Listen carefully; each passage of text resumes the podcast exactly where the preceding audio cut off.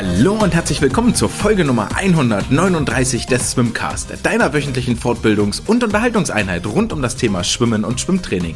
Mein Name ist André und ich freue mich, dass ihr heute dabei seid am 24. November, wenn wir gemeinsam auf die vergangenen deutschen Kurzbahnmeisterschaften zurückblicken und die vier schnellen Tage in der Schwimmoper in Wuppertal Revue passieren lassen. Wenn ihr etwas näher oder aktueller am Geschehen dran sein wollt, dann folgt gerne dem Swimcast auf Instagram, auf X und seit neuestem, seit diesen deutschen Kurzbahnmeisterschaften auch auf TikTok, weil es mehr bewegt Material geben soll. Es soll mehr Videobilder geben, um den Schwimmsport noch attraktiver zu präsentieren und wirklich die Spannung auch deutlich zu machen und die Leistungen deutlich zu machen, die da dahinter stecken, den Protagonisten ein Gesicht zu geben und sie dort in den Vordergrund zu rücken. Folgt dort gerne, ansonsten seid ihr herzlich eingeladen, den ganze, das ganze Produkt hier auch finanziell zu unterstützen mit einem Euro, der vielleicht aus dem Schrank rausfällt in dem Schwimmhalle in die virtuelle Badekappe unter paypal.me slash swimcast. Vielen herzlichen Dank an alle, die das regelmäßig tun. Ebenfalls ziemlich regelmäßig erreichen mich immer wieder Nachrichten, sei es jetzt auf den Social Media Kanälen oder per E-Mail, wenn es etwas länger ist. Auch das scheut euch nicht, da den Stift in die Hand zu nehmen und an andre.swimcast.de zu schreiben, eure Fragen zu stellen, Kritik oder Feedback zu äußern. Das ist immer herzlich willkommen, damit wir uns hier gemeinsam verbessern können und vielleicht das ein oder andere Fragezeichen beseitigen können. Ich habe schon gesagt, wir werden uns in dieser Folge mit den deutschen Kurzbahnmeisterschaften in Wuppertal beschäftigen und werden deshalb zwei Themen vielleicht etwas beiseite lassen, die in der vergangenen Woche und eins davon heute ganz aktuell aufgeploppt sind. Heute am Donnerstag, wenn ich die Aufnahme mache.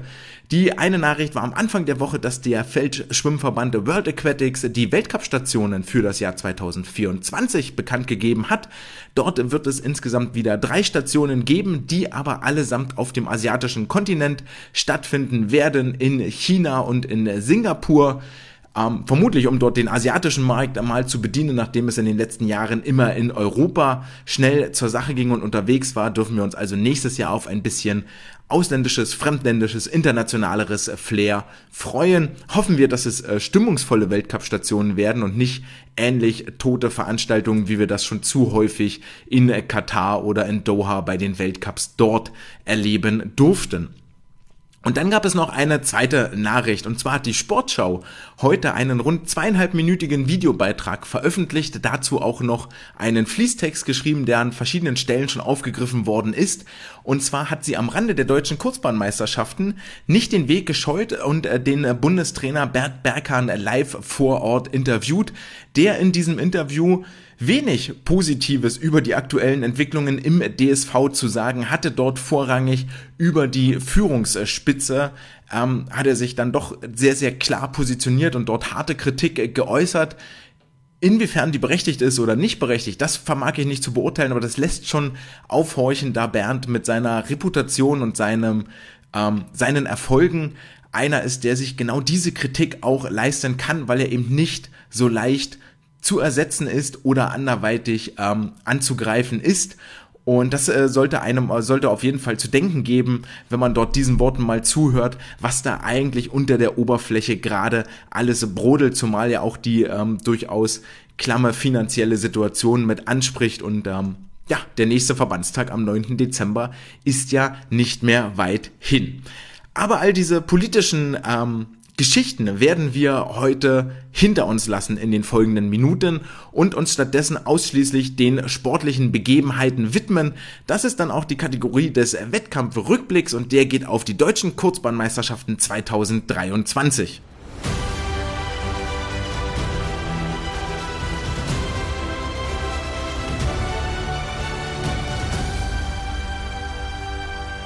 Die nationalen Meisterschaften auf der Kurzbahn fanden statt vom 16. bis zum 19. November 2023 in Wuppertal.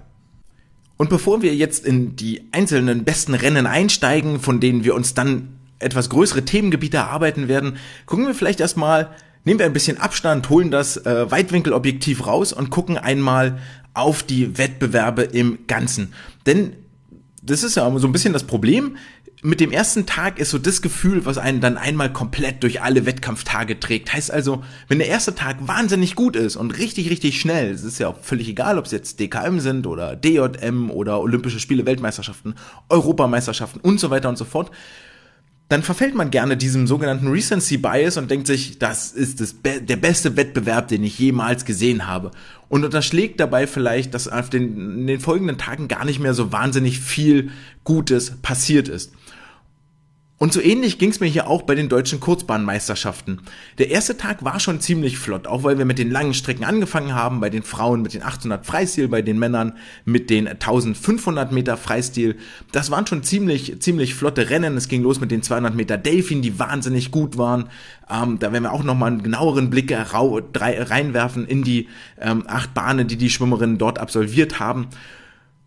Aber wie sah es eigentlich im Rest der Woche aus? Und wenn man sich dann mal die Ergebnislisten hernimmt und nur die Zeiten vergleicht aus dem vergangenen Jahr 22 und diesem Jahr 23, dann sieht man, dass sowohl bei den Männern als auch bei den Frauen die Wettbewerbe eigentlich so auf einem ähnlichen Niveau stattgefunden haben. Hier und da wurden mal ein paar Namen ausgetauscht, hier und da wurde es etwas langsamer, dafür an anderen Stellen etwas schneller, aber so im Großen und Ganzen über die insgesamt 36 Einzelentscheidungen hinweg war das schon ein, ein Wettbewerb, der auf dem gleichen Qualitätsniveau wie letztes Jahr absolviert wurde. Und das ist vielleicht eigentlich ganz gut, weil wir schon erstmal keinen Abfall haben, gerade jetzt zu Beginn der olympischen Saison, wo man vielleicht sagen würde, ey, pff, Kurzbahn hat jetzt irgendwie keinen Fokus und ähm, ja, wir konzentrieren uns mehr auf die Langbahn und schaffen jetzt nochmal Grundlagen, um dann dort darauf wirklich eine Spritzigkeit, eine Schnelligkeit, eine absolute Leistungsentwicklung, eine, eine Spezialisierung draufzupacken. Ähm, da jetzt in dieser Gemengelage plus der Tatsache, dass der ein oder andere Sportler, der letztes Jahr für Schlagzeilen gesorgt hat, ich erinnere mich da an eine Zoe Vogelmann über die 400 Meter Lagen, an einen Silas Beeth über die 400 Meter Freistil, nicht mehr, nicht mehr dabei waren und wir trotzdem ähm, dieses Niveau halten konnten, das ist eigentlich grundsätzlich als positiv zu bewerten. Wirklich herausgestochen haben ähm, für mich so bei den bei den Männern waren das eigentlich vier Rennen, die noch mal schneller geworden sind, die ich jetzt einmal also wo wir nur mal kurz drauf gucken, das ist zum einen sind das die 400 Meter Lagen, wo wir mit Marius Zobel einen neuen Sieger hatten vom SC Magdeburg, der nach vier Minuten und neun Sekunden anschlug und das war fünf Sekunden schneller als die Siegerzeit im vergangenen Jahr. Das ist schon eine ganz schöne, ganz schöner Impact, den er dort hatte und auf jeden Fall jemand, den, den man auf dem Zettel haben sollte, wenn es um die Qualifikation für die nächsten internationalen Events geht. Vielleicht die EM dann im Sommer. Ähm, über die Lagenstrecken zusammen mit einem Finn Hammer, zusammen mit einem Silas Büssing und zusammen mit einem äh, Cedric Büssing aus den USA. Mario ist ja auch international gar nicht so unbeschlagen, hat bei der Universiade diesen Sommer die Bronzemedaille über die 200 Meter Lagen geholt und bestätigt jetzt hier im Prinzip nochmal, dass das Ganze gar nicht von ungefähr kam, sondern durchaus nachhaltig zu betrachten ist. Auffällig auch über die 400 Meter Lagen und über diese Jahrgänge werden wir gar nicht so wahnsinnig viel reden, war Leo Leverkus. Also die jüngeren Jahrgänge klammern wir ein bisschen aus, die werden hier und da zur Sprache kommen, aber da ist jetzt nicht der ganz große Fokus drauf. Bei Leo war mir aufgefallen, so schnell er auch schwimmt und so überragend seine Langbahnerfolge sind, so so sehr hinkt der vielleicht auf der Kurzbahn noch hinterher. Ähm, vor allen Dingen beim Start war es so, dass er den völlig ruiniert hatte hier an dieser Stelle. Ähm, halbe Länge Rückstand, schon schwieriges Feld. Ähm, da ist noch einiges zu tun an Arbeit. Am Ende zählt's auf der 50-Meter-Bahn, auf dem Olympischen Becken, im Olympischen Pool und ist Anfang der Saison. Weiß ich, alles fein und trotzdem müssen wir mal drüber reden. ist nicht alles Gold, was glänzt und ist nicht alles supi-dupi. Ähm, dann war es als zweites Ramon Klenz über die 200 Meter Lagen, der in 1,53,3 mit dem Sieg davonschwamm und damit 1,3 Sekunden schneller war als im vergangenen Jahr, letztes Jahr 1,54,6, damit Vizemeister 2022 wurden dieses Jahr, wie gesagt, den Meistertitel einschwimmen konnte. Und Ramon sowieso jemand, ähm, bei dem es jetzt noch viel, viel auffälliger wird zum Richtung, Richtung Deutsche Meisterschaften letztes Jahr. Und ich werde nicht müde, das zu betonen. Und wir werden da, glaube ich, noch wirklich oft drüber sprechen dieses Jahr, weil ich immer noch sehe, ich habe nicht das Gefühl, dass da das Ende schon erreicht ist tatsächlich. Ich habe nicht das Gefühl, dass Ramon in irgendeiner Art und Weise gerade schon wirklich am vollen Limit operiert. Da ist für mich so vom, vom, vom Gucken her immer noch Luft nach oben da. Vor allen Dingen, weil er viele, viele Dinge umstellt, die man in, in den letzten Jahren nicht so gesehen hatte. Ja, er war auch schon sehr erfolgreich letztes Jahr auf der kurzen Bahn, einfach weil er auch ein Racer ist und diese Kurzbahn da ja nochmal viel mehr das Ganze triggert mit ihren schnellen Wänden, mit dem Wiederabstoßen, mit dem wieder losschwimmen. Das macht schon einfach ein bisschen mehr Gaudi und wer Ramon kennt, dann weiß, der weiß auch, wird einschätzen können, dass es viel mehr seinem Charakter entspricht. Aber die Rennen machen einen deutlich kontrollierteren Eindruck. Das ist nicht mehr so, so wild und planlos von vorne weg und dann gucken wir mal, was passiert, sondern das ist über die 200 Meter, auch bei den 200 Delfin oder auch ähm, über die 200 Meter Rücken, ist das ein Rennen, was sich aufbaut, wo er weiß, okay, ich werde das nicht auf den ersten 100 Metern gewinnen, aber ich kann es auf den ersten 100 Metern verlieren. Es sind klar kontrollierte Tauchphasen da, eine Stärke, die er damals in Hamburg schon hatte, wo sie da auch explizit dran gearbeitet haben, wo gesagt wurde, ey, zähle nach jeder Wende. Nach jeder Wende zählen, sag mir, wie viel du hast und das muss gleich bleiben, konstant bleiben. Daran arbeiten wir. Sich dann in Neckarsulm ein bisschen rausgeschwommen und ist jetzt wieder auf dem Weg dahin. Und das sind schon Sachen, die da richtig Freude machen zuzugucken. Ramon insgesamt aus diesen deutschen Kurzbahnmeisterschaften mit fünf Medaillen, drei davon in der Farbe Golden, wieder zurück nach Berlin gefahren. Das liegt so auf dem ähnlichen Niveau, wie das letztes Jahr schon war. Dann gab es noch ein Rennen, auf das ich mich im Vorfeld ja schon sehr gefreut hatte. Und das waren die 200 Meter Brust der Männer. Das war eins der Rennen, wo ich ja auch Fragezeichen hatte und sehen wollte, ey, wie ist es eigentlich gerade bestellt? Wie sieht's aus bei Marco Koch?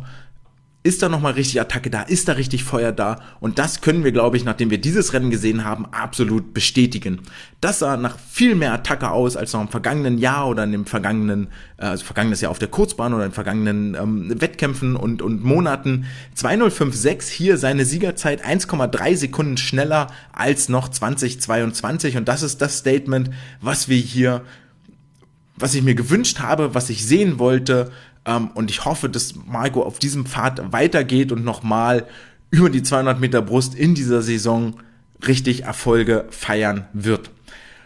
Und zu guter Letzt auf der Männerseite ähm, beeindruckend für mich die 1500 Meter Freistil von Henning Mühlleitner, der aus dem vergangenen Jahr mit 15.06 anschlug und dieses Jahr in 14.54 sage und schreibe 12 Sekunden schneller gewesen ist in dieser frühen Phase der Saison ähm, wo mit Sicherheit noch nicht so wahnsinnig viel an ähm, Intensitäten passiert ist. Dazu werden wir, oder an Umfängen passiert ist, dazu werden wir später gleich nochmal kommen. Wenn wir aber auf die, wenn wir auf die Frauenwettbewerbe geschaut haben, egal. Wir wechseln das Geschlecht, gehen rüber zu den Frauenwettbewerben. Die Männer ähnlich, die Frauen ebenfalls ähnlich vom Niveau im Vergleich zum äh, zu 2022. Hier insgesamt zwei Rennen und ähm, eine Lage, die ich nochmal besonders hervorheben möchte, weil ich glaube, da sind gerade echt die spannenden Dinge, die dort passieren. Und ihr werdet euch vielleicht denken, das Rückenschwimmen gehört auf gar keinen Fall mit dazu. Nele Schulze, 200 Meter Freistil, 1,55,5 in diesem Jahr erfolgreich den Titel verteidigt. Und das war gar nicht so selbstverständlich, denn ähm, da war durchaus wieder Konkurrenz gegeben über die acht Bahnen auf dem Bauch. Denn mit Nina Holt und Leonie Kullmann und Juliana Bokschka waren äh, Aktive mit dabei in diesem Rennen, in diesem Finale, die schon international unterwegs waren, auch mit äh, Nele zusammen bei der WM in der Firma 200 Meter Freistilstaffel auf dem Startblock standen.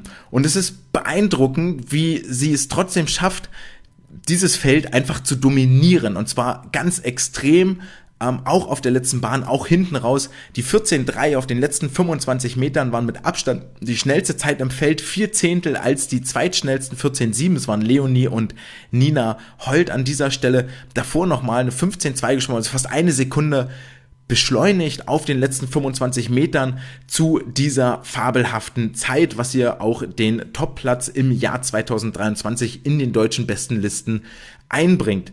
Zum Vergleich, im vergangenen Jahr zum Sieg gereicht hat eine 1,56,3. Das hätte auch dieses Jahr wieder gereicht, denn schlussendlich waren es fast zwei Sekunden Vorsprung von Nele, die sie auf Nina hatte.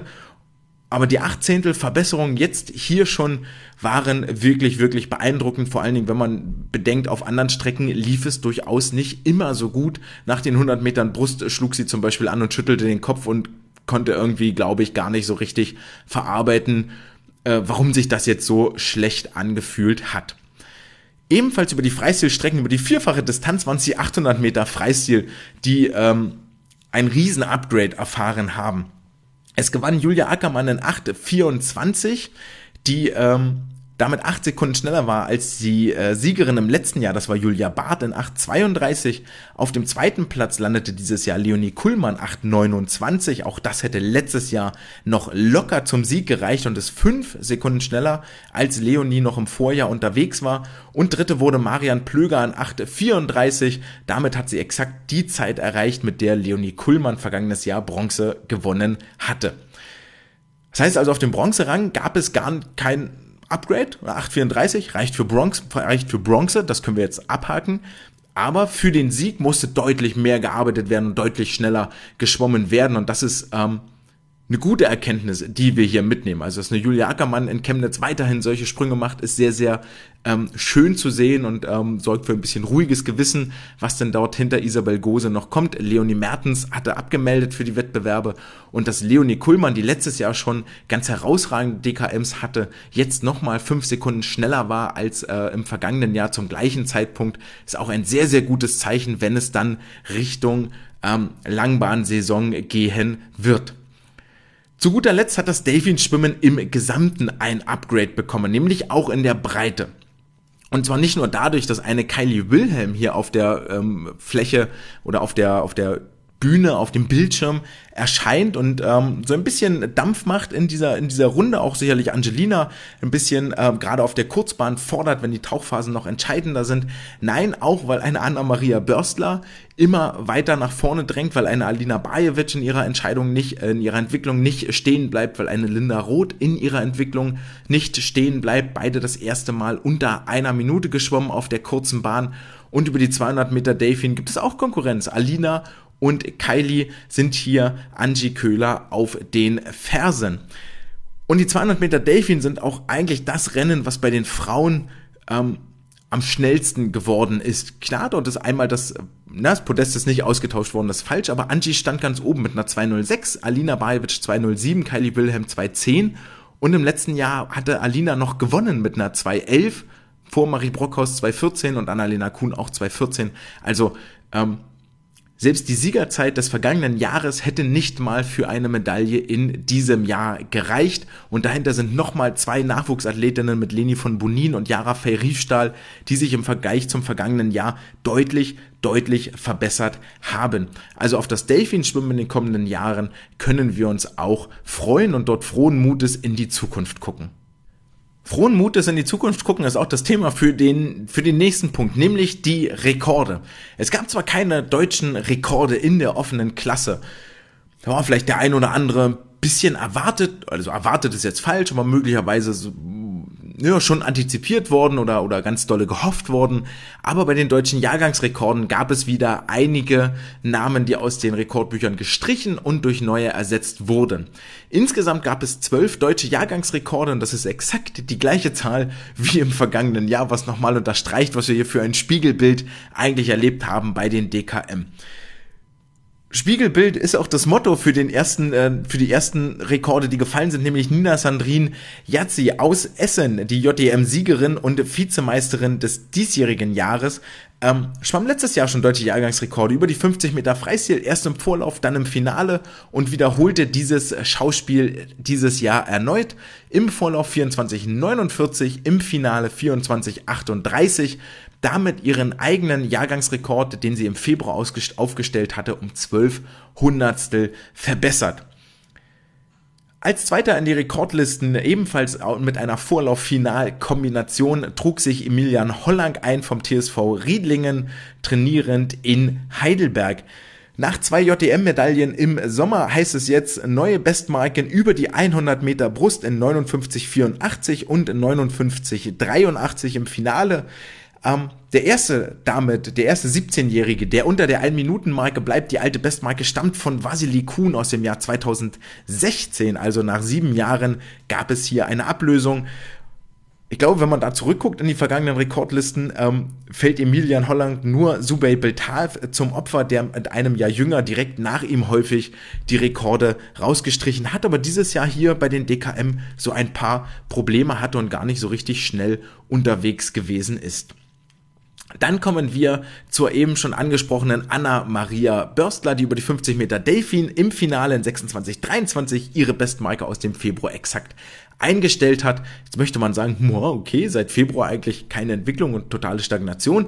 Ja, mag sein, kann man so ganz kritisch sehen, aber dazwischen lag ja auch eine Sommerpause ähm, und hier jetzt schon wieder so flott zu sein, ist, glaube ich, dann doch ein sehr, sehr gutes Zeichen. Dann reden wir über Larus Thiel von der SG Bayer. Jemand, der ähm, bei den deutschen Jahrgangsmeisterschaften immer mit vielen Medaillen für Furore gesorgt hat, sich in den letzten Jahren mehr und mehr ähm, auf die Kurzstrecken fokussiert hat. 50 Freistil, 100 Meter Freistil, 100 Meter Lagen, 200 ist da schon das obere Ende. Aber das fehlt uns ja eigentlich in Deutschland. Genau so ein Sprinter, jemand, der die Kurzstrecken dominiert und von unten nochmal neu aufrollt. Ähm, dort bei der SG Bayer, zumindest war das letztes Jahr noch mein ähm, Standpunkt, unter anderem auch bei Henning Lamberts im Training. Durchaus jemand, der in Essen schon mal Sprinter von Weltniveau geformt hat, also in durchaus guten Händen. Und was das heißen kann, in guten Händen zu sein, das sieht man über die 50 und 100 Meter Freistil. In beiden gibt es neue Rekorde. In beiden wurde Luis Dramm aus den besten Listen gestrichen, ebenfalls aus dem Jahr 2016. Und Larus jetzt der erste 14-Jährige, der unter der 50-Sekunden-Marke blieb. 49,84, acht Zehntel schneller als Luis vor sieben Jahren. Und 50 Freistil 22,81, 25 Hundertstel schneller als Luis vor sieben Jahren. Also schon gerade über die 100 Meter ein richtiger Abstand. Da ist richtig Luft zu dem alten Rekord. Das ist ein, das ist ein Quantensprung möchte ich jetzt nicht sagen, weil es als Physiker immer eher schwer über die Lippen geht. Quantensprung ist eigentlich nur was ganz, ganz Kleines, aber ein, ein riesiger Sprung in der Zeitenwende hier, acht Zehntel abzuknabbern. Und wenn man sich das Rennen dann auch mal anguckt, auf der Bahn 1, bisschen schwierig im Fernsehen, aber man sah dann doch einiges auf den Videobildern, dann fällt auf, dass es über alle vier Bahnen hinweg gar kein so ganz wildes Geprügel ist. Also einer der, der einer derjenigen, die am längsten unter Wasser bleiben in diesem JDMA-Finale, die also über die Tauchphase arbeiten und dann aber auch eine richtig schöne Zykluslänge hat, weit vorne ein, einsetzt mit den Armen, weit nach hinten bis zum Oberschenkel runterzieht naja, und dann gehört einfach eine gewisse Muskelmasse mit dazu, um hier in die entsprechenden Wassermassen wegzuschieben, um den entsprechenden Druck aufzubauen und dort auch zu halten und vorwärts zu kommen. Das geht nicht einfach so, das kommt nicht von ungefähr, aber da sind schon durchaus stilistische Ansätze dabei, die Hoffnung machen, dass das kein Strohfeuer ist, sondern auch nachhaltig bleibt und ähm, das Ganze jetzt hier nach oben durchzieht. 14 Jahre ist noch wahnsinnig jung. Larus jetzt auch gemeinsam mit seinen 08er, 09er Jahrgangskollegen und Kolleginnen, unter anderem Mira Helge, Nana Boateng, Sekire, Hugo Engelin, Helena Jurak, Moritz Ergmann, unterwegs nach Slowenien, nach Kranji zu den Central European Countries Youth Multi Junior Multinationals. Wahnsinnig schwieriger Name, aber es ist quasi ein internationales Event für die Jugend und Junioren der zentraleuropäischen Länder. Naja, das Kind hat einen Namen und man sammelt ein bisschen internationale Erfahrung. Viel Erfolg dort in den kommenden Tagen. Und dann kommen wir noch zu den äh, zu vier Rekordhaltern. Die nächste ist Kylie Wilhelm, die über 900 Meter Rücken in 58 4 200 schneller schwamm als Laura Riedemann vor sechs Jahren und Vincent Pasek geht auch immer so ein bisschen unter über die Rückenstrecken. 24-34 sein Rekord, damit äh, den elf Jahre alte Bestmarke eingestellt von Carl Louis Schwarz. 23 Hundertstel unterboten er ja einer der Trainingskameraden Vincent von unter anderem Ole und Ramon auch so ein bisschen unter den Fittichen von Ole mit, ähm, der sich da mal irgendwann mit den schönen Worten zitieren ließ. Die machen einem ganz schön Feuer unterm Hintern, weil die regenerieren einfach viel schneller als ich mit meinen 26 Jahren. Klar hat, hat Vincent einen klaren Wettbewerbsvorteil mit seinen zarten 17. Und dann kommen wir noch zu Alina Bajevic, 200 Delfin, neuer deutscher Rekord, sprechen wir gleich nochmal drüber. Und 100 Delfin, ähm, dann nur in 59, 75, nur 300 am deutschen Rekord von Lisa Höping aus dem Jahr 2012 vorbeigeschwommen, also dort haarscharf dran gescheitert. Zu guter Letzt zwei Premieren. Nele Schulze schwimmt ihren ersten DJR über 50 Meter Brust, 30,54, stellt damit eine 21 Jahre alte Bestmarke von Sarah Pöwe ein. und ähm, hat das schon angedeutet im Februar bei der DMS 300 über dem deutschen Jahrgangsrekord geblieben und jetzt endlich drunter geblieben und da äh, kann sie das auch von ihrer Bucketlist streichen, denn es ist tatsächlich ihr erster DJR, den sie aufstellt. Schon ein bisschen überraschend, wenn man überlegt, wie präsent sie doch auch bei den internationalen Events schon ist und dort immer on Top Level abliefert. Das führt uns nahtlos zum zweiten Premierenrekord oder zur zweiten Premierenrekordhalterin und auch das finde ich nicht minder überraschend. Es ist Linda Roth vom SV Kampstadt, Cannstatt, die hier in Wuppertal harte Ramon Klenz Vibes gefeiert hat. Ramon mit 14 Starts unterwegs, Linda das Ganze noch getoppt, nämlich mit 20 Starts, wie schon im vergangenen Jahr, die absolute Vielstarterin unterwegs gewesen und konnte es sich dabei sogar noch leisten, das 200 Rückenfinale abzumelden, um sich voll auf das 400 Meter Lagenfinale konzentrieren zu können. Und als wäre das Ganze nicht schon hart genug, Samstag, Sonntag dann nochmal richtig einen draufgepackt, jeweils mit sechs Starts, drei Vorläufe, drei Finals und die Finals gehen ja dann auch relativ Schlag auf Schlag und äh, da ist es gut, dass sie am Samstag im ersten Finale über die 100 Meter Rücken den Haken setzen konnte mit dem neuen deutschen Jahrgangsrekord. 59,64 ihre Zeit, damit 22 Hundertstel schneller als Sonele Öztürk vor zehn Jahren und was wir aus Sonele geworden ist, wissen wir. Auch sie eine EM-Starterin, eine WM-Starterin, hoffen wir, dass es bei Linda zur gleichen Karriere führt. Was ich viel erstaunlicher finde, ist, dass diese 100 Meter Rücken zum einen war das ihre zweitbeste Leistung bei diesem Wettkampf. Sehr, sehr hohe Frequenz geschwommen. Eine der ganz wenigen, die beim Rückenschwimmen wirklich in diese Frequenzen reinkommt, wo eine Kylie Wilhelm oder auch ähm, andere Sportlerinnen viel über eine Zuglänge arbeiten und gar nicht so richtig Tempo kriegen unter Wasser, schafft es Linda tatsächlich, dort sich schnell zu bewegen und das ist wichtig für die Sprintstrecken.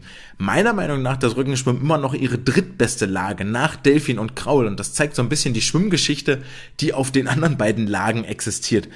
Delfin jetzt gar nicht mit so wahnsinnig prominenten Namen gesegnet, aber auch eine Lisa Höping, eine, die bei den ähm, Spielen mit dabei war, die bei einer WM mit dabei war, hält den Rekord über die 100 Delfin in 58,44 in 2013. Linda ihrerseits äh, war knapp unter einer Minute geblieben hier in Wuppertal.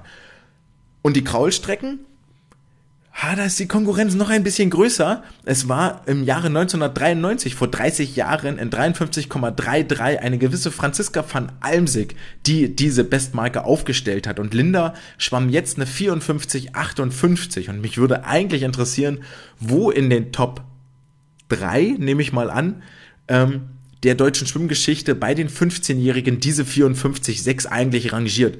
Denn das sieht schon wahnsinnig, wahnsinnig erwachsen aus, das Rennen. Zumindest wenn man die ersten 25 Meter anguckt. Und ich bleibe ganz bewusst bei diesen 100 Meter Freistil, weil die für mich im Moment das größte Potenzial haben bei ihr. Ich hätte sie an der Stelle auch wahnsinnig gerne im großen Finale gesehen und nicht als Neunte, damit als schnellste ins kleine JDM A-Off-Finale zu rutschen. Denn diese 54,58, die sie dort schwamm, wäre im großen Finale Platz 4 gewesen, also knapp an einer Medaille vorbei. Und damit wäre sie noch vor einer Juliana Bokschka an der Wand gewesen, vor einer Nina Holt. Und wenn man sich die 100 Meter Kraul dann anguckt von Linda, dann sieht man, dass das stilistisch ganz, ganz klar spezialisiert ist auf die kurzen Strecken. Es ist der gestreckte Arm über Wasser, zumindest der linke, um ihn schnell nach vorne zu bringen. Äh, völlig egal, ob das jetzt effizient ist. Darum geht's bei diesen kurzen Strecken nicht. Es ist eine wahnsinnig hohe Frequenz. Um, ähm, und das sieht man auf den ersten 50 Metern. Es bricht dann so ein bisschen zusammen, dass der Ellbogen klein wird und dann merkt man auch, wie die Frequenz absinkt. Aber aus jeder Tauchphase heraus geht es wieder von vorne los. Und das ist für mich total wichtig. Also, was ich da sehe, sind ganz, ganz viele Sachen. Dass es zum einen fest verankert ist im Kopf, ich muss so schwimmen, dass dort irgendwie auch ein gewisses Denken da ist, ich muss so schwimmen, da will ich hin. Und auch in dieser Drucksituation, in dieser Belastungssituation, da die Ruhe zu behalten und immer wieder dahin zu gehen, wo ich stilistisch am Jahresende vielleicht landen will, das ist schon wirklich ganz, ganz hohe Kunst zeigt sich auch in diesem Jugendfinale mit Abstand die schnellsten Wenden, die weiteste Tauchphase. Also da sind auch ganz, ganz viele Basics da, die eigentlich mit Freuden die kommenden Monate ähm, beobachten lassen. Und jetzt ging es bei diesen äh, deutschen Kurzbahnmeisterschaften nicht nur darum, dass ähm, dass wir deutsche Rekorde aufstellen, dass wir Goldmedaillen gewinnen, sondern der DSV hat einen hohen Preis ausgelobt und hat gesagt, ey, die vier Punkt besten Leistungen, die werden wir mit zur Kurzbahn-EM nach Ottopeni nehmen. Und da hatte ich im vergangenen Jahr ja schon, äh, nicht im vergangenen Jahr, vergangene Woche schon so leichte Zweifel geäußert, inwiefern denn wirklich die vier punktbesten Leistungen mitgenommen werden nach Otto Peni, nach Rumänien. Und es bestätigte sich jetzt auch, denn die punktbesten Leistungen sind bei weitem nicht diejenigen, die jetzt hier die Reise nach Rumänien antreten werden. Wenn wir strikt nach den punktbesten Leistungen gehen, dann müssten eigentlich Isabel Gose mitfahren, müsste Sven Schwarz mitfahren, Florian Wellbrock, Marco Koch und Nele. Na, das waren die vier. Das sind ja schon vier Namen. Und von diesen vier gibt es, ein, gibt es nur einen, der die Reise nach Rumänien antreten wird. Das ist Marco Koch mit seiner Leistung über die 200 Meter Brust. 870 Punkte. Des Weiteren wurde nominiert Maja Werner mit ihrer 400 Meter Freistilleistung 850 Punkte. Es wurde nominiert Ramon Klenz mit 200 Lagen und es wurde nominiert Jessica Felsner mit 50 Freistil 847, 844 Punkte. Und jetzt kratzt man sich mal kurz am Kopf und überlegt sich, hm, hieß letzte Woche noch, wurde der Sportdirektor Christian Hansmann mit den Worten zitiert, ähm, die Leistungen müssen international konkurrenzfähig sein, also über 900 Punkte. Und jetzt guckt man sich das an und denkt so, naja, Moment, also über 900 Punkte hatte hier irgendwie keiner. Und da weiß ich immer nicht, ob das so klug ist, von vornherein so ganz harte Aussagen zu machen, wir brauchen 900 Punkte oder der Erfolg hängt von Florian Wellbrock ab, ob das hier die WM ein Erfolg war oder nicht das scheint nicht so die allerklügste Taktik zu sein, wenn man sich dann hinterher doch wieder revidieren muss. Also es ist nicht, nicht wahnsinnig clever. Verzichtet haben deswegen unter anderem auf die Reise Isabel Gose, das wussten wir schon. Ähm, Sven Schwarz hat verzichtet, der mit 800 Freistil dann die nächste Nominierung gewesen wäre. Flo Wellbrock hat verzichtet, Henning Mühlleitner hat verzichtet, Christian Diener hat verzichtet, Julia Ackermann hat verzichtet. Also da sind durchaus einige, ähm, die man gerne gesehen hätte im DSV-Dress. Also vor allen Dingen ein Christian und eine Julia hätte ich dort sehr, sehr gerne gesehen. Dass ein Henning darauf verzichtet, leuchtet mir irgendwie ein, wenn es für ihn wieder Richtung 400, 800 Freistil gehen soll. Aber für eine Julia dort auf der Erwachsenenbühne nochmal die Erfahrung zu sammeln international wäre mit Sicherheit gut gewesen. Auch klar, warum sie verzichtet. Die Woche vorher ist Rotterdam und so weiter und so fort. Insgesamt also acht Sportlerinnen und Sportler, die nach Otto Peni fliegen werden. Herzlichen Glückwunsch an Nele Schulze, Angelina Köhler, Ole Braunschweig, Timo Sorgius, Jessica Felsner, Marco Koch, Maja Werner und Ramon Klenz. Und mit diesen punktbesten Leistungen gehen wir rüber zu den Rennen, die dieses Wochenende richtig, richtig Eindruck hinterlassen haben. Wie gesagt, wir picken uns jetzt hier einzelne Rennen raus und werden daraus mal ein etwas größeres Bild stricken und beginnen mit den 400 Meter Freistil der Männer. Das war, wenn ich mich recht erinnere, am Sonntag das äh, letzte Langstreckenrennen in Anführungszeichen, aber es war am Sonntag ähm, das Rennen, mit dem die äh, der Wettkampf hier eröffnet wurde und das war das äh, Rematch, glaube ich, von Sven Schwarz gegen Florian Wellbrock, nachdem sie am Tag zuvor schon über die 800 Meter aufeinander getroffen sind. Und es ist vielleicht eine kleine Wachablösung, die wir hier gesehen haben, denn Sven typierte Florian erneut. Sven gewann das Rennen in 3,42,90 und damit ähm, bekam er noch nicht mal Gesellschaft von Florian auf dem Siegerpodest, denn Henning Mühlleitner und auch Simon Reinke sind jeweils am Weltmeister und Olympiasieger, also Doppelweltmeister sogar, am Olympiasieger vorbeigeschwommen hier in der Schwimmoper. Ähm, für mich stecken da viele Sachen drin. Gucken wir einmal auf Sven. Sven ähm, vom Vorlauf zum Finale drei Sekunden schneller geworden. Ähm, was gut ist, diese Steigerung ist nicht allen so geglückt, unter anderem einem äh, Florian Wellbrock ist das beileibe nicht geglückt, da kommen wir gleich nochmal drauf. Ähm, und im Finale mit viel Attacke, Attacke-Modus geschwommen. Das sah nicht wahnsinnig hübsch aus bei Sven. Da machen wir uns nichts vor. Ja, da gibt's äh, ähm, Sportler, die im Wasser waren, die sind deutlich schöner geschwommen, die schienen mehr Rutsch und mehr Gleiten zu haben. Aber diese 16 Bahnen so durchzuprügeln, mit den kurzen Zügen, mit einer hohen Frequenz, sah für mich auch nach ganz, ganz viel Willen aus das ist schon aller Ehren wert hier am Anfang und da sieht man, was in dem drin steckt. Also Sven möchte dieses Jahr alle Lichter abbrennen und hier richtig sich ins Rampenlicht schwimmen. Die 342,90 ist eine absurd schnelle Zeit. Das ist richtig, richtig flott. Und es wirft den Blick in die Geschichtsbücher und dann guckt man zurück und geht in den besten Listen zurück, die vergangenen Jahre. Wann war denn schon mal jemand auf der Kurzbahn schneller? Und da muss man nämlich gar nicht so weit blättern, sondern stoppt schon im Jahre 2022 ein, ein gewisser Silas Beeth an gleicher Stelle in 3,42,70, also zwei Zehntel schneller anschlug. Und das war, fand ich dann doch überraschend und möchte an der Stelle einfach die Hoffnung äußern, dass Svens Saison anders verläuft als die von Silas vergangenes Jahr, denn der hat es nicht geschafft, auf die Langbahn zu transferieren, sondern ist bei diesen Kurzbahnerfolgen im Prinzip stecken geblieben. Jetzt hat Sven schon gezeigt, es geht auch auf der Langbahn, von daher mache ich mir relativ wenig Sorgen. Punkt. Zweiter wurde Henning Mühlleitner, der viel, viel, viel besser aussieht und das war schon beim Weltcup zu sehen und ähm, jetzt nochmal viel deutlicher, weil es nachhaltiger ist. Es ist ein, anderthalb Monate später. Es sah viel, viel besser aus als vor ein paar Monaten. Es ist offensichtlich die Berliner Luft und damit meine ich nicht den Schnaps irgendwo, sondern wirklich die Berliner Luft in der Trainingshalle, im Chlorbecken, die da offensichtlich was macht. Auch die ganze Gesellschaft da ähm, mit Ramon und mit Ole waren ja wahnsinnig viele Fotos zu sehen aus dem Trainingslager. Ähm, das scheint ihm da sehr, sehr gut zu tun. Das ist eine ganz andere Körpersprache. Es ist ähm, es wirkt selbstbewusster, es wirkt einfach alles deutlich souveräner. Das machen nicht nur die 400 Meter Freistil hier aus, sondern auch die 1500 Meter Freistil, wo er dann nochmal 12 Sekunden schneller war als im vergangenen Jahr. Die 400 Freistil jetzt sind 3,47, 3. Das ist auf einem ähnlichen Niveau, wie er das auch schon im vergangenen Jahr absolviert hatte. Da war es dann ähm, eine 3,44,6, sogar drei Sekunden langsamer. Gut, nehmen wir das so hin. Ähm, hier am letzten Tag nach dem Trainingslager ist das alles erklärbar. Ähm, desto merkwürdiger finde ich eigentlich die ganze Geschichte von, von Florian, denn bei ihm sah das richtig, richtig schwergängig aus und der hatte in Anführungsstrichen nur zwei Wettkampftage hier zu absolvieren, am Samstag und am Sonntag. Und bis zur 200 Meter Marke sah das über die 400 Kraul auch noch echt gut aus. Das war okay. So, aber spätestens dann war einfach alles weg.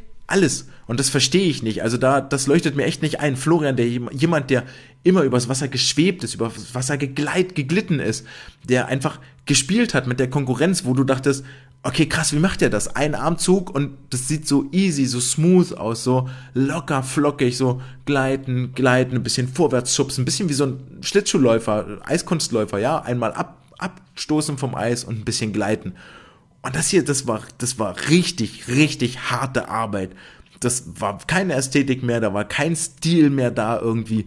Ähm, macht mir ein bisschen Bauchschmerzen, auch wenn er selber sagte, er war very happy mit den Rennen, so war es auf Social Media zu vernehmen und es war der erste Auftritt seit der WM. Darf man vielleicht auch nicht zu viel erwarten, es war schon wieder ein Trainingslager in der Sierra Nevada vorbei. Nun ja, aber das hatten die anderen auch. Also das ganze Berliner Team, das ganze Kurzbahnteam, auch eine Nina Jazzi, die den 100 Freistil-Titel gewonnen hatte, war in Erzurum unterwegs. Ähm, ein Simon Reinke hat auch sein Trainingslager schon hinter sich. Und die sahen beileibe nicht so kaputt, so zerstört aus. Und ich hoffe nicht, dass das hier ähm, die Wachablösung war. Ich vermeide da bewusst den das Wort Abgesang, das ist mir zu hart und viel zu zeitig in der Saison, aber die Wachablösung war, sondern dass wir da noch weiter viele, viele Duelle sehen. Florian auch im Vorlauf schneller gewesen als im Finale. Im Vorlauf 3,48,8, Finale 3,49,8 und vor allen Dingen auf den letzten 100 Metern eine 56,0 im Vergleich zu 58,1. Er hat versucht im Finale viel schneller zu schwimmen. Die ersten 100 Meter 1,8 Sekunden schneller gewesen als im Vorlauf. Vorlauf 55,3, Finale 53,5 aber zu einem harten Preis hinten raus. Und ich glaube nicht, dass die anderen da so wenig trainiert haben und so fit in diese Wettbewerbe gegangen sind, ähm, dass das irgendwie alleine eine Erklärung ist, dass die Züge kurz werden und all diese Geschichten, die man sonst nicht oder die man bei ihm einfach nicht erwartet. Jemand, der vorbeigeschwommen ist über die 400 Meter Freistil, ist Simon Reinke von der SG Essen. Simon, jemand äh, bei diesen Wettbewerben ähm, absolutes Highlight gehabt. Jeder Start, neue Bestzeit, 200 Kraul, 400 Kraul, 800 Kraul, 1500 Meter Freistil ähm, und von Simon kann man jetzt einmal schön den Bogen aufmachen zur SG Essen generell. Denn ich glaube, bei denen müsste das soweit der erste Start im Wettkampfbecken gewesen sein seit den Sommermonaten. Ähm, einige von denen, Kim Christine Krüger war zum Beispiel bei Bezirksmeisterschaften Ruhrgebiet am Start, war da schon richtig schnell über Rücken. Jetzt auch nochmal den Rückentitel gewonnen über die 50 Meter, glaube ich. Ähm, war da vor einigen Wochen schon richtig flott gewesen. Aber was bei den Essenern auffällt, und das war etwas, was ich, wo ich letztes Jahr schon mal so dachte, okay, interessante Taktik. im Dunkeln arbeiten, damit du im Licht scheinen kannst. Das scheint hier ganz klar das Motto zu sein. Ey, wir reden total wenig, man sieht irgendwie gar nichts, was die machen. Auch von den Sportlerinnen und Sportlern ganz wenig auf Social Media, ähm, wo sie gerade unterwegs sind, wo sie gerade im Trainingslager sind, was dort passiert, was gerade los ist. Ähm, ganz wenig Wettkampfauftritte, die aber eigentlich schon seit einer ganzen Weile absolut on point. Und da sind sie immer fit und da sind sie immer schnell unterwegs. Simon hier einer derjenigen, die man dort wirklich hervorheben kann und nach vorne zeigen und sagen kann, hier, das ist wirklich flott. Klar, es kann nicht bei allen klappen. Eine Juliana Boxka hatte eine wahnsinnig schwierige deutsche Kurzbahnmeisterschaft, aber zum Beispiel eine Nina Sandrine Jesse, die die 100 Meter Freistil gewinnt, die hier mit dem Titel nach Hause geht, zwei deutsche Jahrgangsrekorde über die 50 Meter schwimmt.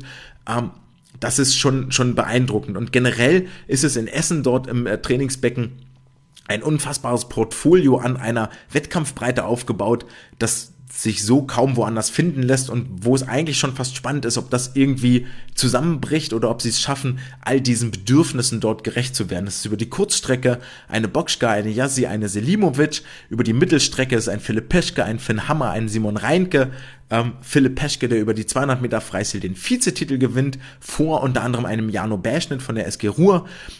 Philipp außerdem derjenige gewesen, der über die 100 Delfin, 100 Rücken, 100 Meter Freistil im Finale der offenen Klasse stand und ich glaube damit auch der einzige war, dem das gelungen ist, in drei verschiedenen Lagen im Finale zu stehen. Wahnsinnig vielseitig. Finn Hammer hat jetzt auch nicht so das beste Meeting der Welt, aber hat sich über die vergangenen Jahre auch in die ähm, deutsche Spitze reingeschwommen und reingearbeitet. Und über die Langstrecke sind es aktuell absolut die ähm, jungen Jahrgänge, die dort nach vorne drängen. Es ist eine Marina Maja Krietenbrink, Anni Winter, Sarah Pliska, die ähm, leider verzichten musste jetzt hier auf die deutschen Kurzbahnmeisterschaften und natürlich eine Laura Sophie Kohlmann, die den deutschen Jahrgangsrekord über die 400 Lagen geschwommen ist, jetzt hier auch in äh, Wuppertal wieder mit 14 Starts unterwegs gewesen ist. Also da ist über viele Jahre Jahrgangsgruppen hinweg ja, es ist nicht nur bei den nicht nur die Alten, nicht nur die Jungen, sondern es ist wirklich so diese ganze Pyramide irgendwie dabei über das gesamte Streckenportfolio. Oh, bin ich echt gespannt, was da in den kommenden Jahren noch wird und noch passieren ähm, kann in Essen. Auf jeden Fall ähm, macht das Freude, dort zuzugucken. Ein Rennen, das man sich auch nochmal angucken kann, und da möchte ich nicht mehr wahnsinnig viel verlieren, weil wir jetzt ganz viel über das Kraulschwimmen gesprochen haben, sind die 800 Freistil der Männer. Sven Schwarz gewinnt in 7.34.05, Flo Wellbrock wird Zweiter, 7.36.93 und Heide Witzka war das ein schnelles Rennen. Ähm, alle beide damit in der absoluten Weltspitze unterwegs mit diesen Zeiten. Es ist die schnellste Zeit eines Deutschen seit der Kurzbahn-WM in Kasan 2021, als Flo mit Weltrekord gewonnen hatte. Sven bleibt auch nur sieben, nur in Anführungsstrichen sieben Sekunden über dem deutschen Rekord jetzt hier mal so eben mitten in der Saison. Unfassbar.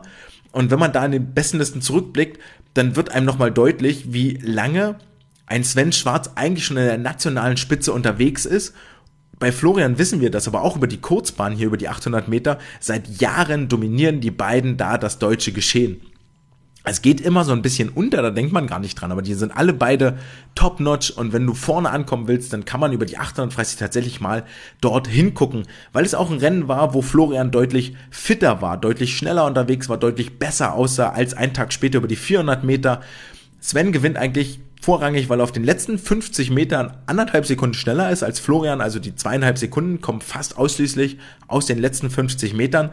Das finde ich wiederum wahnsinnig interessant, weil für mich immer noch im Raum steht, okay, du willst bei Olympia am Saisonende gewinnen, siegreich sein, Medaille holen. Das heißt, du musst dir Gedanken machen, da hat sich das hinentwickelt mit einem Ahmed Hafnaoui, mit einem Bobby Fink. Wie gestaltest du die letzten 100 Meter, um dort nicht unterzugehen, um keine zwei Sekunden zu verlieren? Und da ist immer noch meine Theorie, dass eigentlich also zumindest wenn das Rennen sich vorneweg so, so gestaltet, dass ein Florian versucht, auf den letzten 50, 100 Metern von hinten anzugreifen und dort all in geht, alles reinhaut. Und das sehe ich wieder und wieder und wieder nicht. Entweder ist das eine harte Taktik, dass jetzt das ganze Jahr die Konkurrenz in Sicherheit wiegt und die sich denken, na okay, da kommt sowieso nichts mehr, ich muss bloß bis zu den letzten 100 mithalten. Oder da steckt was anderes dahinter, aber da muss man sich ja eigentlich Gedanken machen. Dritter wird Henning Mühlleitner, 7 Minuten 45, ist damit so schnell wie letztes Jahr und unterstreicht seine Ambitionen. Damit bleiben wir bei den Freistilstrecken. Kommando zurück, wir nehmen noch eine Männerstrecke mit, nämlich die 200 Meter Rücken männlich, weil das für mich, ähm, also ich habe mir ein bisschen die Augen gerieben, ehrlich gesagt. Äh, zum einen war es ja ein relativ prominentes Starterfeld, ein Ole Braunschweig dabei, ein Ramon Klenz dabei, ein Christian Diener dabei und bei Christian boah, ist so Wundertüte. So, für mich war nicht klar, was kann ich erwarten. So, bei den deutschen Meisterschaften war es so mittelprächtig, alles gut, alles fein. Ähm, der Junge ist 30 Jahre alt, hat sein, sein, hat seine Karriere absolut schon gemacht, gar keine Frage. Und auch hier die Frage ein bisschen, was, wie viel Feuer lodert dort noch? Und da merkt man, da lodert noch richtig Feuer. Also das ist nicht nur so ein kleines Kaminfeuer, das ist ein richtiger Waldbrand, der da abgeht. Denn Christian markiert über die Rückenstrecken absolut seinen Claim. Er hat Ole und Marek allen beiden nochmal deutlich gezeigt, hey Jungs, Ihr seid vier Jahre jünger als ich und ich bin hier der Grandmaster auf Kurzbahn, ich bin der Grandmaster auf Tauchphase an mir führt kein Weg vorbei. 1,51,41 nach den 200 Rücken, nur zweieinhalb Sekunden über dem deutschen Rekord. Ähm, was mir auch nicht klar war, er hält die deutschen Rekorde über alle Rückenstrecken auf der 25 Meter Bahn und ähm, der letzte vor Christian Diener, der jemals schneller war als dieser 1,51, war Jan-Philipp Glan ja im Jahre 2015.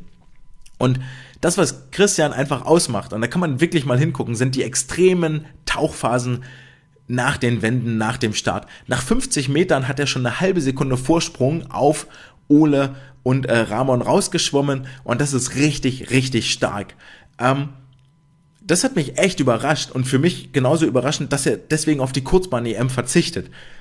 Und dann kann man jetzt vielleicht sagen, okay, ist 30 Jahre alt, hat eigentlich schon alles gesehen, was es zu sehen gibt im Wettkampfbecken. Wir konzentrieren uns voll auf die Olympiasaison, auf die Olympia-Quali auch im April, ähnlich wie das ein Melvin Immodu tut und mit Sicherheit auch ein Ole Mats Eidam, der ja hier die DKM genauso ausgelassen hat. Also, Christian absolut noch on top of the game. Gewinnt auch die 100 Meter Rücken, weil er einfach viel, viel schneller unter Wasser ist als die beiden Jungspunde. Dass Ole dort Probleme hat, wissen wir, dass Marek da äh, tatsächlich nicht mithalten kann, ist dann schon überraschend. 51,44 die Siegerzeit für Christian, 51,73 für Marek und Ole über die 100 Meter Brust, die damit zeitgleich auf Platz 2 schwimmen und mal so eben gar keine Vorentscheidung fällen, wer denn die 100 Rücken äh, in der olympischen Lagenstaffel schwimmen wird. Ich würde sagen, den Vorteil hat immer noch Ole so ein bisschen, denn für ihn tat es auf der doppelten Distanz, also wie die 200 Meter, nach 100 Metern richtig, richtig weh. Auf den letzten 75 war da quasi gar kein Leben mehr drin in dem armen Kerl, null Muskeln. Ähm, wenn wir uns die letzten 75 Meter angucken, dann war das eine 15-2, 15-6, 15-8. Also es wird wirklich immer langsamer.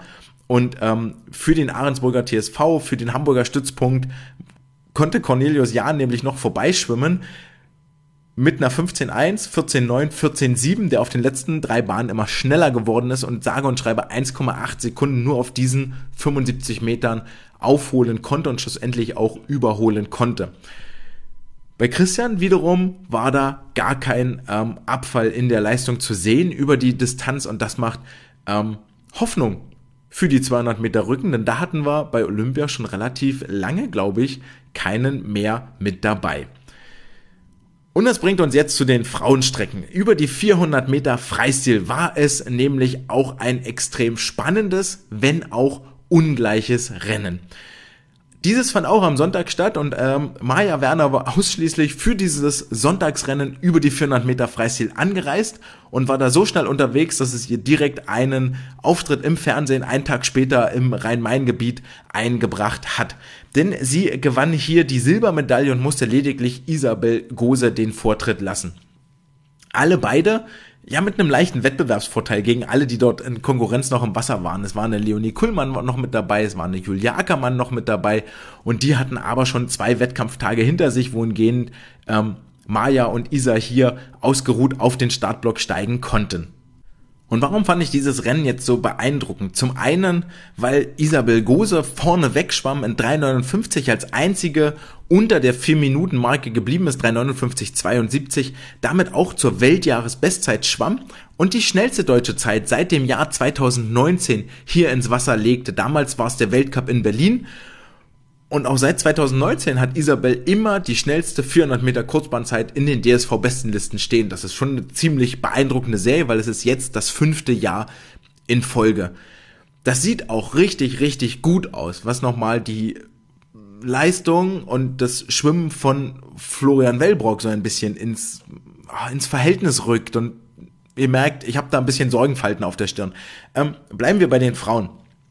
Es war Isabel, die hier ihre ganze Routine ausgespielt hat und das fällt dann auch am Ende, spätestens nach den 200 Metern 1,58,4 hier ihre Durchgangszeit, Maya als Zweiter 1,59,4, schon mit einer Sekunde Rückstand, da war auch schon zu sehen, dass der Abstand immer größer werden wird, ähm, ganz kontinuierlich, unbeirrt nach Hause geschwommen hat.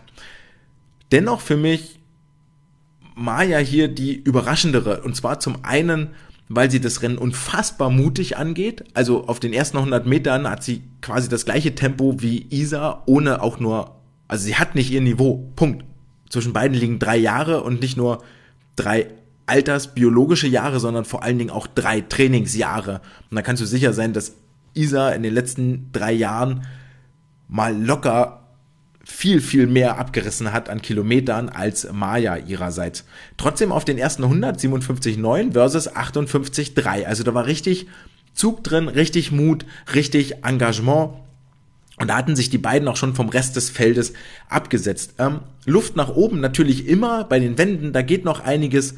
Und für mich eigentlich auch so ein bisschen das Fragezeichen bei, bei Maya, wird es dann auch bei den Höhepunkten, an den wichtigen Momenten, wenn es wirklich um die Qualifikation für die Plätze geht, kann sie dann immer noch das abrufen, was sie jetzt hier in Wuppertal ins Wasser gebracht hat.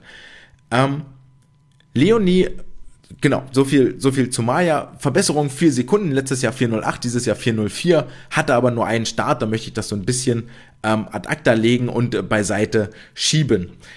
Den dritten Platz belegte Leonie Kuhlmann 4049, also nur 1,2 Sekunden hinter Maya am Ende angeschlagen, vor allen Dingen, weil sie hinten raus viel, viel schneller war als Maya. Maya dann mit so Zwischenzeiten 25 Meter war, ganz nett, kann man sich angucken, 15,6, 15,7, 15,8 und da war äh, Leonie schon mit einer 15,5, 15,4, 15,1 unterwegs und hat dort sukzessive den Rückstand äh, verkürzt. Ähm, da sieht man auch, wie schlecht das Rennen von Maya taktisch eigentlich angegangen war. Leonie letztes Jahr Gold gewonnen mit einer 4065. Dieses Jahr Bronze mit einer 4049. Also anderthalb Sekunden schneller geworden, dafür zwei Plätze verloren. Ach, wir nehmen die anderthalb Sekunden schneller und sagen, ob jetzt Bronze oder Gold, eigentlich egal. Darum geht's an dieser Stelle hier gar nicht. Ähm, aber da auch nochmal hat das Rennen niveautechnisch einen riesigen Sprung gemacht und war wirklich sehr, sehr gut.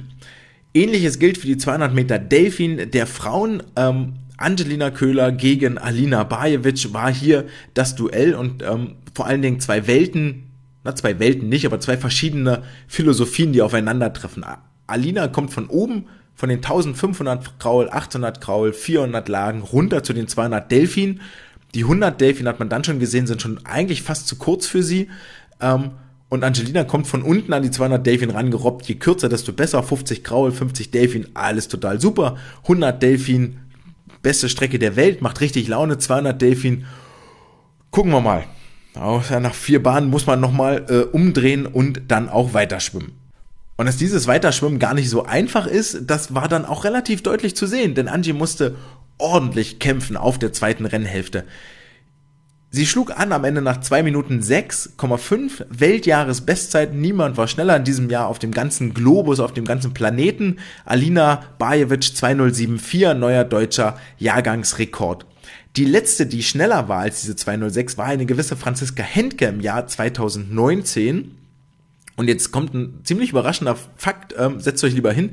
2019 war Angelina über die 200 Delfin schon mal ähnlich schnell. 2067 da ihre Zeit, jetzt war sie zwei Zehntel schneller. Ähm, Alina mit ihrem deutschen Jahrgangsrekord, zwei Sekunden schneller als Lisa Höping vor elf Jahren, zwei Sekunden riesige Welt. Da sieht man, was dort alles passiert ist und auf welchem Pfad sie unterwegs ist, gerade über die Delfin-Strecken. Und wirklich beeindruckend zu sehen ist dann, wenn beide an dieser Stelle acht Bahnen nebeneinander schwimmen. Und dann kann man sich schon mal hinsetzen und ganz klar hingucken und sagen, okay, wie machen die das denn? Wie kommen sie denn beide so schnell ins Ziel? Welche Lösungsstrategien haben sie denn entwickelt? Welche Taktik haben sie denn entwickelt?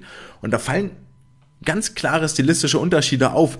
Alina in all ihrer Jugendlichkeit, in all ihrer Leichtigkeit, Lockerheit würde ich eher mit den Worten flippig und beweglich beschreiben. Also mit einer ganz klaren Delfinwelle über die Hüfte, mit einem schnellen Armzug, unter Wasser, über Wasser, klar, ist auch 30 Zentimeter kleiner als Angie. Ähm, also muss da ein bisschen mehr über die Frequenz kommen, über die Welle, wohingegen Angie natürlich ihre Vorteile ausspielt, sehr kräftig. Man möchte es fast negativ mit dem Wort schwerfällig beschreiben, aber das wäre falsch. Dafür mit viel Druck, jeder Zug kontrolliert, jeder Zug hat eine Wirkung, jeder Zug hat einen Sinn und einen Nutzen und bringt sie näher ans Ziel, wohingegen bei Alina das Ganze ist so, oh ja, ich bin jetzt hier einmal in Bewegung und bop, bop, bop, kann ich halt, mache ich halt, werde ich tun. Ähm, und erstaunlich ist für mich, dass Alina genau diese Frequenz und Flippigkeit auch bis zum Ende beibehält und Angie dann auf wirklich auf der letzten Bahn nochmal ihre Kraftreserven mobilisieren muss, um diesen Angriff, den Alina dort fährt, ähm, abzuwehren. Das ist die letzte Tauchphase vor allen Dingen für mich, die die Sache klar macht. Wo Angie nochmal Luft holt, unter Wasser bleibt, deutlich über die 7 Meter Markierung kommt und dann erst anfängt zu schwimmen, wo Alina ein bisschen eher auftaucht und dann liegt zwischen beiden eine gute Körperlänge, das holt sie dann auch nicht mehr auch auf. Ähm, vorrangig kommt dieser Vorsprung, den Angie hier hat, diese was war das, äh, 2065, 9 Zehntel, kommen vorrangig aus den ersten 50 Metern, was auch nochmal unterstreicht diese beiden Universen, aus denen sie sich annähern. Ange Alina von oben, ähm, wenig Explosivität, wenig Spritzigkeit, wenig Sprintschnelligkeit, Angie von unten Angie auf den ersten 50 Metern 1,2 Sekunden schneller, am Ende fast eine Sekunde Vorsprung, die kommen genau daher. Angie auch diejenige, die hier das Triple holt, also gewinnt alle drei Delfin-Strecken. Die einzige neben Chet Leclos, der auch ein Triple holt, nämlich über die Freistilstrecken. Und ähm, auf den dritten Platz möchten wir auch noch mal kurz einen Blick werfen. Kylie Wilhelm wird dort nämlich Dritte, schwimmt die ersten 100 Meter auf dem Niveau von Angelina Köhler. Ähm, und dann wird's aber sehr kraftlos. Also dann lässt es echt nach und dann merkt man nur, so ganz ihre Lage ist das nicht bei Kylie. Ähm, aber gut, hier mit der Bronzemedaille dann nach Hause zu gehen und vorne erstmal zu zeigen, ey, pff, ich kann auch irgendwie tauchen und schwimmen und nicht bloß Rücken, sondern auch Delfin, das ist schon mal gar nicht so schlecht. Das bringt uns äh, zu den Staffeln, wo wir ein paar Worte verlieren müssen, denn ähm, hier gab es Disqualifikationen, die durchaus richtig, richtig Impact hatten. Über die Firma 50 Meter Freistil weiblich wurde nämlich die SG Frankfurt äh, disqualifiziert, weil die erste Schwimmerin, das war Nika Steigerwald, ist mir egal, kann man ja nachgucken, ähm, richtig lange im Wasser geblieben ist und zwar nicht nur bis die erst bis die zweite Sportlerin angeschlagen hatte, sondern noch eigentlich deutlich darüber hinaus. Also da war die zweite Sportlerin schon ein, zwei Bahnen weiter, dann hat Nika mal irgendwann gerafft, so, vielleicht sollte ich auch mal rausgehen. Also das fand ich schon sehr, sehr komisch und merkwürdig, dass das, äh, dass dieser Fehler hier an der Stelle noch passiert. Und es war ja nicht so, das könnte man ja noch argumentieren, ähm, wo es dann heißt, naja, der Weg war ja nicht frei, wäre ich rausgegangen, hätte ich wen anders behindert. So war es beileibe nicht. Ähm, ist auf Band 4 auch ein schwieriges Feld, ja. Anschlagen, nach links, rechts gucken und dann bub, bub, raus und dann kann man erstmal Luft holen und sterben. Also dieses Rauskommen gehört offensichtlich mit zum Rennen mit dazu und traf bei über die 4x50 Freistil tatsächlich einen, eine Medaillenkandidatenstaffel. Gleiches über die 4x50 Freistil der Männer, die danach dran waren, wo die Wasserfreunde 98 Hannover auch nicht aus dem Wasser kamen und aus genau dem gleichen Grund disqualifiziert wurden. Und das ist dann schon harte Lernverweigerung. Ähm, wenn man das vorne einmal sieht, dann kann man eigentlich, sollte man da den Kulissen vielleicht mal mitschalten und denken und sagen, ja, pff, hier sieh mal zu, dass du rauskommst da als Erster. 450 lang männlich gab es gleich vier Disqualifikationen. Ähm, unter anderem also das wegen Frühstarts. Ähm, und dann gab es am Sonntag nochmal zusätzlich zahlreiche Disqualifikationen wegen zu weitem Tauchen. Und das traf unter anderem Chet Leclos in der 4x50 Freistil Mix Staffel. Für mich im Video war das nicht deutlich zu sehen, dass er zu weit war, aber generell war mein Eindruck über die ganzen Wettkampftage, dass diese 15 Meter Marke naja, mehr so eine Orientierung bietet als eine harte Grenze, um es mal sanft zu formulieren. Also da waren für mich einige dabei, wo ich fand, das war jetzt aber da war schon zu weit. Vielleicht könnten wir uns da mal wieder drauf einigen, zu sagen, ja, 15 Meter muss der Kopf aber bitte auch die Wasseroberfläche durchstoßen und nicht ähm, irgend, also ist keine Richtlinie, ja, ist schon eine harte, harte Regel. Und in der Summe führte das dann dazu, dass die Frankfurter in der 450 Freistil Mixstaffel disqualifiziert wurden, bei den äh, 450 Freistil weiblich disqualifiziert wurden. Hm und damit ihre Staffeldominanz aus dem Vorjahr gar nicht nochmal so zelebrieren konnten wie in diesem Jahr.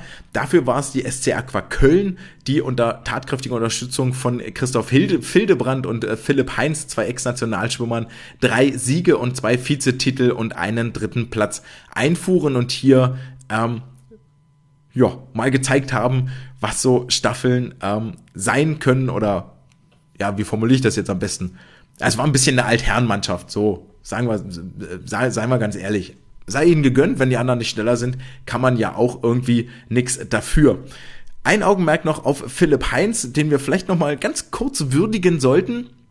Äh, der über die 100 Meter Dave in der 51,96 die Silbermedaille gewann. Irgendwo aus dem Ruhestand kommend, keine Ahnung, war noch vor drei Wochen, glaube ich, in Heidelberg, also es war in Heidelberg vor drei Wochen, glaube ich, äh, bei irgendeinem Dorfschwimmfest, ich weiß nicht mehr, wie es hieß, kurz und knackig Heidelberg oder so. Ganz merkwürdiger Name. Ähm, am Start, vermutlich einzig und allein deshalb, um hier eine Qualizeit für die äh, DKM zu schwimmen. Hat sogar noch dann auf der letzten Bahn über die 100 Delfin die Konkurrenz auf Distanz gehalten mit einer 13,8 gegenüber äh, Ü14 Sekundenzeiten ähm, im, äh, bei, den, bei den anderen ja, da sollte man mal anrufen und sich überlegen, wie machst du das eigentlich? Dann kommen wir noch zu einer Zuhörerfrage, die mich erreicht hat. Lieber Paul, vielen Dank für ähm, deine Mail. Ich zitiere mal daraus. Ähm, ich lese mal einfach vor. Letzte Woche habe ich die DKM in Wuppertal verfolgt und dabei ist mir aufgefallen, dass einem doch sehr befremdend vorkommt, wenn ein Südafrikaner deutscher Meister wird. War es letztes Jahr noch spannend, einen Weltmeister und Olympiasieger zu sehen, ist es diesmal nicht mehr so faszinierend. Insbesondere die Athleten, die dann hinter ihm landen und äh, das war immer dann, wenn er gestartet ist, wird dann irgendwie der verdiente Erfolg genommen. Ich habe spaßeshalber mal durchgeschaut und dafür herzlichen Dank für die Statistik, die du hier aufgemacht hast und ähm, wie eine deutsche Meisterschaft ohne Chat verlaufen wäre. Und da sieht man zum einen, dass der SC Aqua Köln bei den Staffeln überragend abgeschnitten hätte und ein Philipp Heinz mit dreimal Staffelgold und einmal Gold über 100 Meter Schmetterling ganz anders dastände. Noch drastischer ist es bei Moritz Schaller von der SG Bayer, der dreimal Einzelgold und einmal Staffelgold sowie darüber hinaus noch Staffel Silber, Bronze und Einzelbronze und damit insgesamt sieben Medaillen aufzuweisen hätte. Ich glaube, das haben die wenigsten wahrgenommen und dem Sportler wird hier einiges genommen. Ärgerlich ist dann auch, dass auf der DSV-Seite vom 19.11. Chat als bester Teilnehmer aufgeführt wird und, Zitat, aus deutscher Sicht Angelina Köhler als fleißigste Titelsammlerin dasteht. Ja, Paul, da machst du echt einen guten Punkt auf. Das muss man mal ganz deutlich sagen. Ähm, ist ja ein Thema, das uns immer wieder verfolgt und belastet. Wie gehen wir mit ausländischen Startern um oder mit Startern ausländischer Nationalität bei deutschen Meisterschaften? Seien es jetzt die Langbahn oder die Kurzbahnmeisterschaften. Da kann man sich jetzt einmal in die Ausschreibung reinlesen und dann äh, ist es ein bisschen überraschend, dass die Ausschreibung nämlich gar kein gar keine Aussage zur Nationalität der Medaillengewinner trifft oder wer überhaupt deutscher Meister werden kann. Dort steht lediglich, dass alle die teilnehmen dürfen, wenn sie eine deutsche Nationalität haben oder das Startrecht für einen deutschen Verein. Steht da ein bisschen verklausuliert, aber in der Summe steht dort, Verein muss in Deutschland beheimatet sein. Ähm, die Frage, die ich mir hier stelle, ist natürlich, wenn wir ähm, jemanden wie Chet Leclos mit in die Wertung integrieren, ob es dann nicht eigentlich eine offene deutsche Meisterschaft heißen müsste, rein nominell. Weiß auch nicht genau, ob es da überhaupt eine, eine Regelung für gibt, ob es dort ein offizielles Wording gibt, eine Gerichtsbarkeit an der Stelle, möchte ich vielleicht sagen. Ähm, was mir ein bisschen sauer aufstößt an der Stelle manchmal ist, dass äh, Chet Leclos als Fokuspunkt dafür genommen wird, es aber nicht nur Chat betrifft, sondern auch Ida Hulko hat die Bruststrecken zum Beispiel gewonnen, die 50 Meter, und kommt aus Finnland. Und äh, da gilt das Gleiche, wurde jetzt Nele Schulze dort die Goldmedaille genommen, weil Ida mit am Start war. Ja, faktisch ja. Das gleiche gilt letztes Jahr für Mahmoud Amud, der die 1500 Meter Freistil gewonnen hat ähm, und als Ägypter siegreich war. Also, ähm, da muss man schon die Frage stellen, dann betrifft es natürlich alle den Punkt, über den wir hier reden. Wie gehen wir mit Startern ausländischer Nationalität um? Und da möchte ich jetzt, bin ich jetzt eher andersrum der Meinung, ja, es war letztes Jahr faszinierend und schön, einen Olympiasieger Weltmeister zu sehen. Ich finde das dieses Jahr noch genauso faszinierend und schön. Gerade wie er die nationale Konkurrenz dann doch dupiert in den Unterwasserphasen, die ein essentieller Bestandteil sind auf der Kurzbahn, weil du kannst zwei Drittel einfach unter Wasser schwimmen. Ähm, wie er die dort dupiert und als, als Referenzpunkt vielleicht auch einfach zu haben, ey, das ist internationales Top-Top-Level über 100 Freistil, über 100 Meter Delfin. Und das ist nationales Top-Top-Level. Moritz Schaller, Philipp Heinz, etc. Ähm, das finde ich schon spannend und faszinierend. Ich würde Chat in diesem Jahr sogar mehr Startrecht zugestehen als letztes Jahr. Letztes Jahr war er noch neu und eingekauft. Da kann man sagen, er hat hier gar keine Wurzeln, er hat keine Historie, er hat hier keine Geschichte, der hat hier keine, er gehört hier nicht her. Da muss er sich erstmal verdienen. Naja, er ist jetzt das zweite Jahr bei der, bei der SG Frankfurt, hat alles mitgemacht, war bei deutschen Meisterschaften da, er war bei, bei Dorfschwimmfesten ist er da, war auch bei den Landesmeisterschaften Kurzbahn in Hessen mit dabei. Also es ist nicht so, dass er sich bloß die Rosinen rauspickt, sondern auch den Grind durchaus mitmacht. Und dann finde ich, kann man jetzt eher diskutieren, okay, wenn du zwei Jahre für einen deutschen Verein gestartet bist oder ein Jahr oder drei Jahre und ähm, bei deutschen Meisterschaften dabei oder bei Dorfschwimmfesten dabei warst, whatever, dann darfst du auch an den deutschen Meisterschaften teilnehmen. Das wäre für mich mehr okay, als so im letzten Jahr zum Beispiel dabei zu sein. Ähm, aber im Großen und Ganzen ist das Thema ja überhaupt nicht neu und illustriert so ein bisschen, ich nenne, ich habe es hier so schön Passivhaltung des DSV genannt, der das einfach, das Thema nicht angeht. Ganz stumpf. Es wird einfach ignoriert. Es wird hier überhaupt nicht wahrgenommen, es wird nicht angesprochen, es wird nicht angegangen. Hier passiert einfach gar nichts. Es ist eine Passivhaltung, ähm, wo ich mir wünschen würde, mal Farbe zu bekennen und mal ganz klar irgendwo zu sagen, ey, es sind offene deutsche Meisterschaften oder äh, ja, wie ist es denn jetzt?